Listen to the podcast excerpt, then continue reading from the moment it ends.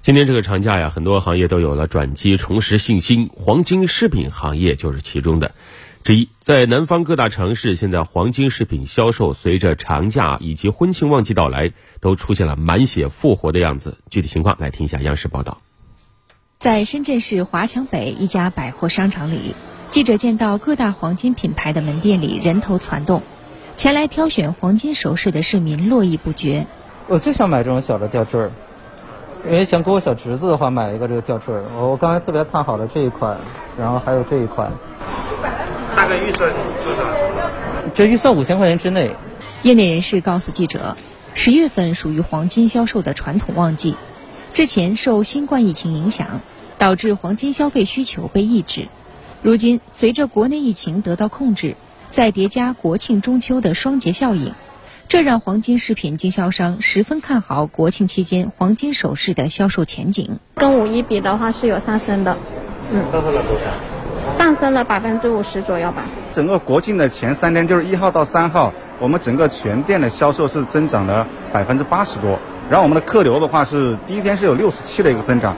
经历了多次国庆长假黄金首饰销售旺季的张晓向记者介绍，之前受新冠疫情影响。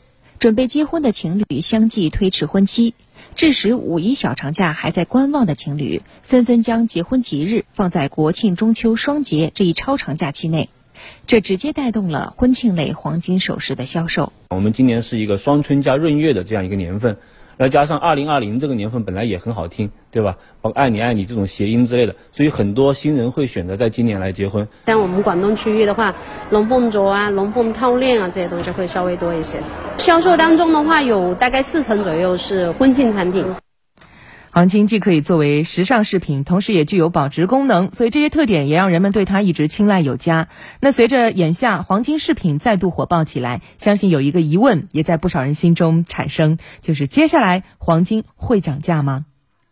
中国黄金协会最新数据显示，八月份全国黄金消费环比增加近四成，在行业回暖的大背景下，各大黄金企业摩拳擦掌，做足了功课。